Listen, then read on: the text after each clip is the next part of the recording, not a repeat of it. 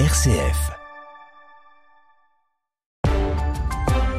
RCF Cœur de Champagne, le flash, Jawed Saoudique. Si vous nous rejoignez, soyez les bienvenus et bonjour. Les ministres de la Défense de l'OTAN se réunissent à Bruxelles pour parler de l'armement de l'Ukraine. Ils aborderont notamment le manque de munitions pour l'armée ukrainienne. Jen Stoltenberg, le chef de l'OTAN, a tiré la sonnette d'alarme hier alors qu'une grande offensive russe se fait attendre sur le terrain. Les Alliés se sont engagés à fournir l'Ukraine de l'artillerie, des véhicules blindés et chars, mais d'autres engagements vont être pris aujourd'hui, a assuré le chef de l'OTAN pas de déclaration attendue en revanche sur les avions de combat demandés avec insistance par Volodymyr Zelensky. 35 000 morts en Turquie et en Syrie, une semaine après les puissants sismes qui ont frappé les deux pays. Le bilan humain continue de s'alourdir. Le Conseil de sécurité de l'ONU se réunit en urgence à huis clos à New York pour discuter de la situation humanitaire en Syrie.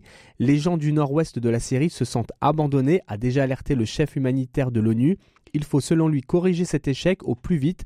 Le régime de Bachar al-Assad a d'ailleurs accepté d'ouvrir pour trois mois euh, deux nouveaux points de passage entre la Turquie et la Syrie. Ces couloirs doivent permettre l'acheminement d'aide humanitaire dans les zones nord-ouest du pays qui ne sont pas sous contrôle. C'est la responsabilité première de l'UEFA. C'est ce que pointe un rapport indépendant sur les événements au Stade de France le 28 mai 2022. Supporters sans billets, mouvements de foule, gaz lacrymogène sur des familles, des incidents qui ont lieu lors de la finale de la Ligue des Champions 2022 entre Liverpool et le Real de Madrid. C'est ce fiasco sécuritaire qui est pointé par ce rapport et qui étrit la responsabilité de l'insistance européenne de football. Le rapport épingle aussi la préfecture de police en France et la Fédération française de football. L'UEFA a présenté hier ses excuses aux supporters et a promis de prendre en compte les nombreuses formulées par experts.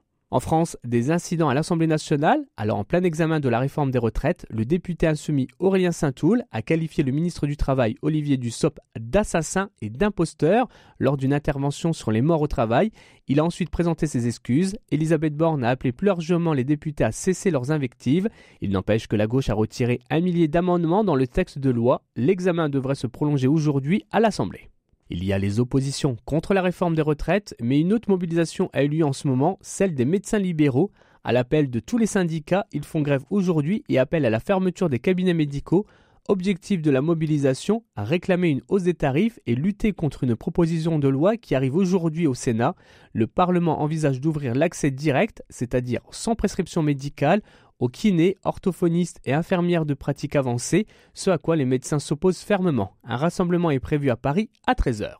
Le taux de chômage est resté quasi stable au quatrième trimestre 2022 à 7,2%. Il a très légèrement baissé lors du dernier trimestre 2022 selon l'INSEE qui comptabilise 45 000 chômeurs de moins par rapport au trimestre précédent. Et ce soir, c'est le match aller des huitièmes de finale de la Ligue des Champions. Le Paris Saint-Germain s'oppose au Bayern de Munich à 21h au Parc des Princes. Fin de ce flash, toute l'actualité à retrouver sur rcf.fr et sur les réseaux sociaux. Le développement de toute votre actualité régionale, ce soir à 18h dans le 18-19 en Champagne, présenté par Jean-Pierre Benoît. Et tout de suite, notre invité de la rédaction au micro de Gabriel Francard.